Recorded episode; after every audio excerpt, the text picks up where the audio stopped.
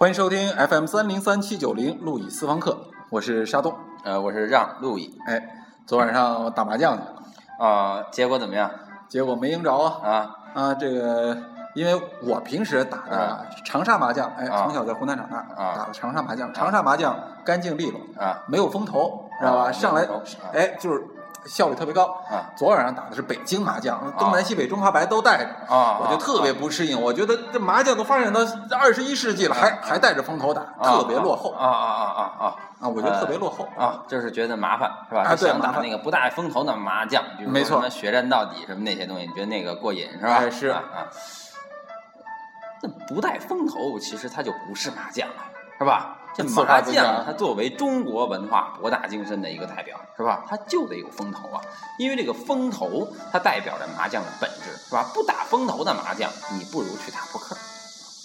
它为什么就是那么重要呢？我觉得是个很麻将里边主要就平点，就就就就就那个饼条烂就完了嘛，是吧？呃，要要风头干嘛呀？哎，这个麻将你看似是一个普通的游戏，是吧？且这个游戏呢，这个它是一个凭运气的游戏，但是呢，实则不然，是吧？这个麻将里面包含着一些世界的奥秘，因为它揭示了这个世界的本源，是吧？是怎么来的？那么这个世界本源的关键，其实就体现在咱们这些风头上。哎，你这么一说，我就有点纳闷儿了。你说这个风头上体现了世界的本源，嗯哎，我咱非要说啊，东南西北中发白还我觉得还能理解，它至少代表一个方位。啊，那发财和白板啊，对呀啊，那发财和白板它代表什么世界的本源呀？呃，是吧？首先就是你这个问题问的吧，你这个词儿说的吧，就有点问题。什么就发财了呀？人家那张牌上写的是个发字儿，是吧？啊什么叫白板了呀？人家那张牌上就画了个框儿，是不是啊？啊，那么他写的这个发字儿，你怎么就知道他是发财呀？哎，我问你，一般麻将上的这个发字儿是什么颜色？绿色对，那一般的咱们从图像和符号上表示钱，它都用什么颜色？嗯，红色，或金色，哎，对吧？哎，对那，么，一般你写“财源广进”的时候，你不会跟门门口挂一匾，挂一匾写一“财源广进”绿色的，是吧？一般不写绿色 真没有一般都真没有写金字儿或者写红字儿，是吧？绿色。那你写一个绿色的发，那发什么呀？什么？这个世间万物，什么是绿的呀？呃，植物啊，哎，对，草木是吧？哎那草木发是发什么？发芽、发生的发。哦，对吗？发就是生长，那啊白是什么？那么你咱们再看咱们今天的麻将牌上，白画一个块儿，它为什么要画那么块儿？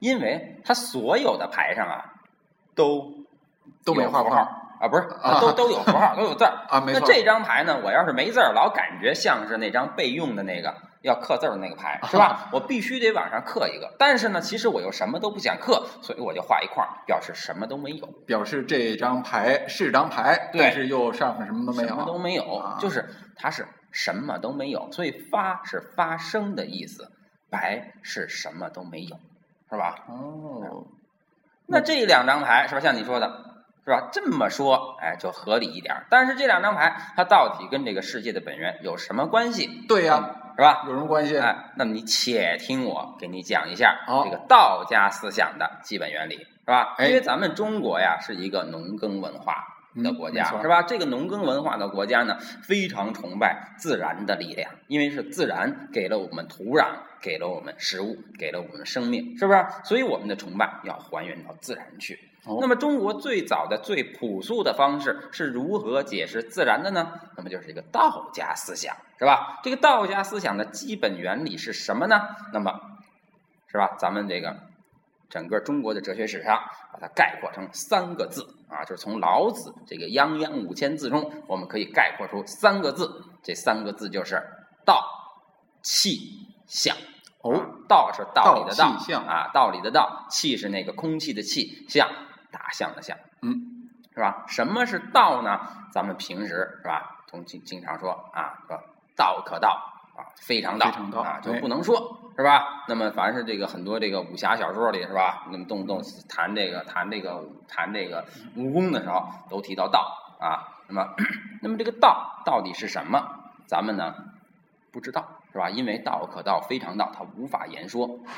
但是呢，那么我可以呢这个给大家概括出道有五条基本性质，是吧？哪五条性质？那么掌握了这五条性质呢，你大概就能知道这个道是什么了，好吧？您您说说啊。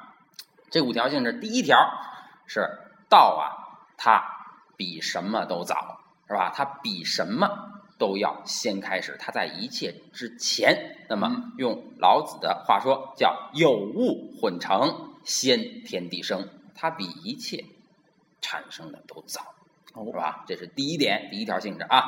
第二条性质是一切都从它产生。是吧？因为它比什么都早，那么什么都在它后面，那么什么当然都得从它产生了，是吧？没错。所以用老子的话说，就是我们平时都听到的“道生一，一生二，二生三，三生万物”，是吧？哎哎，对，哎，这个这个就是这个道本身呢，是吧？因为它比什么都早，所以它从单位上讲，它只能是一个，是吧？没错。那么呃，哎，这一个呢？它它又生了这个生出来这个这个这个后来的这个阴与阳是吧？然后阴与阳再产生了其他的东西，这样的话世间万物就产生了。所以是道生一，一生二，二生三，三生万物。没错。那么道到底由什？道本来是一啊，它怎么就变成了二呢？那就得看道家思想的第三条性质，就是它永远运动。哦啊，永远运动。比如说，哎，你你现在在这儿是吧？你坐在我的这边，然后你扑棱。就跑到我这儿来，好，我这就体现了道的性质。哎，道的性质，你比如说我，我这椅子现在是空着呢，是吧？对，你在椅子椅子上坐着，你扑棱跑到我这椅子上来了，你那椅子是不是就空了？没错，是吧？这样的话，是不是这个椅子上就坐着一个没有的你？空的椅子上坐着一个没有的你，那么这个原本空的椅子上就坐着一个有的你。嗯，这样的话，一个你就变成了两个你。是吧？这样的话，你这个二就产生了。对，那么这个，那待会儿我在这客厅里边，我我溜达一会儿，这整个客厅就充满了我，充满了你，对，你就产生了。只不过呢，但是这充满了你呢，还是两个你，是吧？哪两个你呢？就是一个是这个地方有你，另外一个那个地方它没你，没我，是吧？所以就是有你和没你，一共两个你，所以造成这种二两个你产生的方式就是运动。所以道的第三条性质就是道永远运动。嗯啊，那第四条呢？第四条是吧？就是我们平时都熟悉的，就这道啊，它运动起来到底有没有规律啊？是什么推动它运动的呢？什么都没有啊！道的运动就是自然而然的，所以用老子的话说就是道法自然啊。因此这些修道的人哈，他们都主张做什么事儿的时候都要顺其自然。无拘无束是吧？所体现的就是道的这层精神是吧？其实不瞒大家说，我们俩今天录这期节目，我们俩都没有穿衣服啊。为什么呢？是吧？就像体现一个是吧？无拘无束，道法自然是吧？天人合一的啊境界。哎，对，其实主要是客厅里没空调啊。对，哎啊，那么第五条性质呢？啊，第五条性质就是我们今天最关键的一点是吧？道是有与无的统一。啊，因为咱们刚才不是说了吗？你那椅子的事儿是吧？这个椅子空了，它就有一个没有的你，是吧？那个椅子上就有了一个有的你，是吧？那么你就是有与无的统一，是吧？用这个前，如果你理解了道家思想的前四条性质的话，那么这一条很好理解，因为你想想啊，道既然比什么都早，那它一定得是什么？得是无，对吧？没错。因为如果它是有的话，那么有前面必然得有一个没有，那个没有就得比有早，是吧？对。所以它既然比一切都早，它一定得是什么都没有，得是无，是吧？那么它既然能够像第二条说的似的，它既然能够产生万物，什么都从它产生，那它一定得是有，对吧？因为从无里面是不可能产生有的，是吧？所以这样的话，道就一定是有与无的统一，是吧？就像老子所说的啊。说无名，天地之始；有为，万物之母，是吧？此二者，同出而异名，同谓之玄。玄而又玄，众妙之门。你觉得这五条性质玄不玄？真他妈玄，是吧？你觉得这五条性质牛逼不牛逼？牛逼，是吧？你知道是吧？学这五条性质要干嘛的吗？不知道，是吧？就是你大街上看一姑娘长得不错，是吧？那么你没有机会把她带回家，你只要冲着她说：“嗨。”你知道道的五条性质是什么吗？这姑娘说我不知道啊。然后你啪啪啪啪啪，是吧？给她说完这五条性质之后，说跟我回家吧，是吧？这个姑娘就跟你走了，哎，这个你的这个原理就算办到了。哎呦啊，道的五条性质真有用，对吧？哎，太有用了，非常有用。哎，所以希望大家听完这堂课以后，大家都把这个道的五条性质给它记住背下来，哎以后到大街上去实战。对，要没记住的话，可以反复听我们这个节目，然后把道的五条性质记住。哎，对对对，哎，那关键把姑娘带回去了，我们又背下来这道的五条性质这这跟麻将有什么关系啊？哎东南西北中华白这。跟麻将有什么关系呢？啊那么就是刚才咱们说的道家思想有三个字儿，是吧？啊第一个字儿道，道有五条性质，还有后面两个字，是吧？这后面两个字是咱们产生麻将的关键，就是气和象。哦气和象实际上跟道。他们都是同出而异名啊，就是叫叫法名字不一样，但是其实说的都是一样的。你说你这人活着，怎么才能说明你活着？你有气儿，是吧？没错我是我我我打你，你出气儿，你没气儿，你不就死了吗？那气是什么？气就是生命之源。生命之源从哪儿来的？从人的本源来的，是吧？那么从道来，是吧？从道里面就生出了这个阴阳。咱们刚才说了，道一运动，是吧？就是产生了阴阳啊。说用老子的话说，就是道冲抱阴以复阳，是吧？万物抱阴以复阳，充气以为和啊。就是道一运动就产生了气，是吧？嗯那么气就产生了生命。所以我们平时老说阴阳二气，这个阴阳其实就是指的是道的有和无，是吧？那么人人一生在世，人呐，是吧？那么他就有神身上就有二气，是吧？你说那个《西游记》里，孙悟空是吧？路过那个狮驼岭的时候，那狮子大王把孙悟空抓起来扔到一个宝瓶里去，说过上几时几刻你就能化成脓水。扔的那个宝瓶叫什么瓶啊？叫阴阳二气瓶。啊是？吧？为什么这阴阳二气瓶能把孙悟空分解成脓水呢？因为人人世间的万物生命都是由阴阳二气构成的，是吧？那么自然分解你的时候，也一定要把你化成脓水，所以这里面有一个化学的道理在这儿，哦是吧？嗯那么咱们的这个发财和白板，是吧？实际上，这个发财所谓的发，什么叫发呀？就是生长出来，对吧？它其实就是有啊，就是咱们说的这个阳啊。那么白呢？白代表什么呀？就是什么都没有，就是无，实际上就是阴。那么有无相生，这是一个道的表现形态。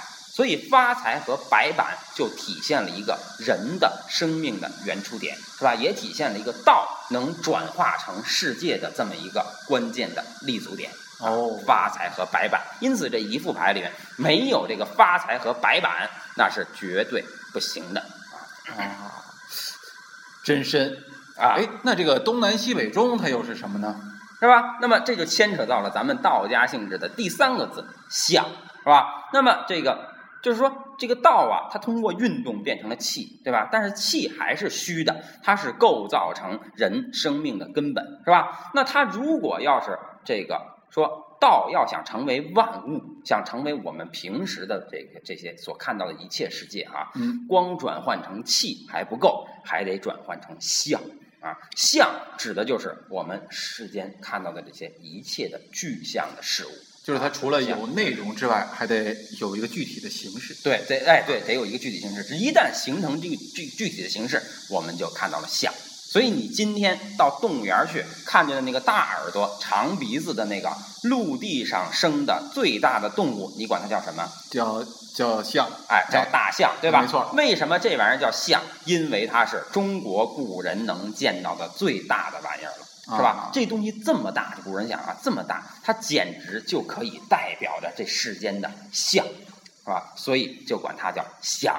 啊，明白。就假如这个中国它不是一个这个陆地国家，它是个海洋国家，哎，对，哎，那可能在这个中国这个这个道家思想的发展，到最后就不是道气象三个字儿，啊是道气经。啊，对，呃，我觉得啊，我觉得还是道气象三个字啊只不过那个象就应该指的是那个那个鲸鲸啊，哎它就叫象啊，就是反正我能见的最大的就是象。再假如说啊，我身边生活在一个昆虫的世界，是吧？人在一个昆虫世界长大，这个世界里最大的动物就是蚂蚁，那么可能这个时候蚂蚁就被命名为了象啊，啊，就象啊，所以说这个这个道气象。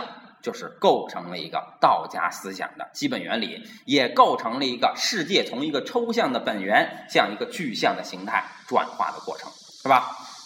但是呢，这个就是这个象这个这个这个东西，说起来觉得太混乱了，是吧？没有什么可归纳的，因为象在世间都有，所以大家怎么才能归纳象呢？就把象归纳成了四个四个方向，四个方向，东南西北。因为象是由阴阳生出来的，是吧？因为是由气产生的嘛，气分阴阳，所以象也应该分阴阳，是吧？没错。这四个级别就是这个，当然了，它跟这个阴与阳的这个接近程度不一样，是吧？所以又被分成了太阳啊，就是今天咱们说的这太阳啊，就是从这词儿来的，因为它最阳，是吧？最靠阳，所以它叫太阳。少阳啊，少阴和太阴啊，这么四个象，其实这四个象就代表着。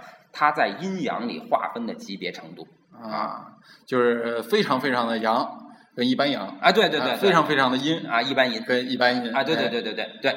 那么且呢，就是哎，这个四种四种这个方，就就是四种程度啊，老大家就觉得说的太抽象，是吧？所以呢，就得找一些为了让老百姓能理解啊，就得找一些具象的事物去指代它。于是是吧，咱们就给每一种属性给它一个动物吧，比如说这个。太阳最阳的，最阳的离天最近呢，是吧？那什么动物离天最近呢？龙啊，是吧？所以就是哎，青龙，是吧？那么比龙再再下来一点的，是吧？再再靠下一点的，再低点的哈，但是还是挺高的哈，就鸟鸟是吧？所以说这个少阳的代表就是朱乌啊，它一般叫朱雀啊，朱雀。然后呢，这个再阴一点，再下来一点的，那就是地上的走兽了，是吧？没错，走兽里选一大的吧，老虎是兽中王啊，是吧？这是白虎啊，白虎。然后这个这个这个这个最阴的最阴的，那就得往水里找了，是吧？一开始找的它是鱼，后来觉得鱼不行，太小了，跟这老虎啊搭在一块儿太不配了，是吧？没错。后来呢，又找了一个蛙，蛙也不行，也太小了。当时人们还不知道有什么巨蛙的存在啊，当时巨蛙也没多大，是吧？所以最后。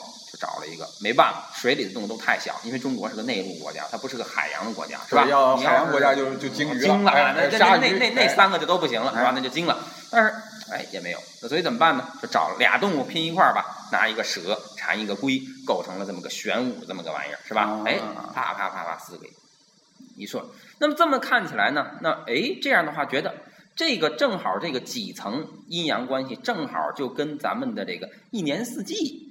它又能对应上，是吧？你看这个最阳的是往外生长啊，发呀，是吧？发财最发呀，那就是春天，是吧？春天最发，所以这个，哎，这个青龙它就主春啊。然后这个，哎，那这个这发发到头的盛了，那就是朱雀主夏啊。这个白虎主秋啊，玄武主冬。这样的话，他们这个这个四象跟这个春夏秋冬，它又对应上了。那么这样的话。它跟春夏秋冬对应上了，它跟动物对应上了，那自然它也就跟咱们太阳出生日落的那个方向相对应上了，所以就有了我们日常说的东青龙、南朱雀、西白虎、北玄武，对吧？最后有了东南西北，那自然中间这块地方就是什么呀？就是中，是吧？对，有了中中就是咱们所说的这个，哎，最中正的这么一块地方，那么这个地方就代表着。有一个人，他就代表着这个最中央的的这个权力，这个人就是我们说的皇帝，是吧？那么也有一个动物是它的象征，就是一个黄龙啊。这样的话就有了东西南北中，这就有了我们所说的五行，是吧？给这个几个东西再分别找一种物种，配上它们的属性，是吧？就变成了木、火、金、水、土这么个五行，也就是中国的一切的文化，比如说工商角徵羽啊。什么五种颜色呀，是吧？等等等等，这些东西都是从五行中生出来的。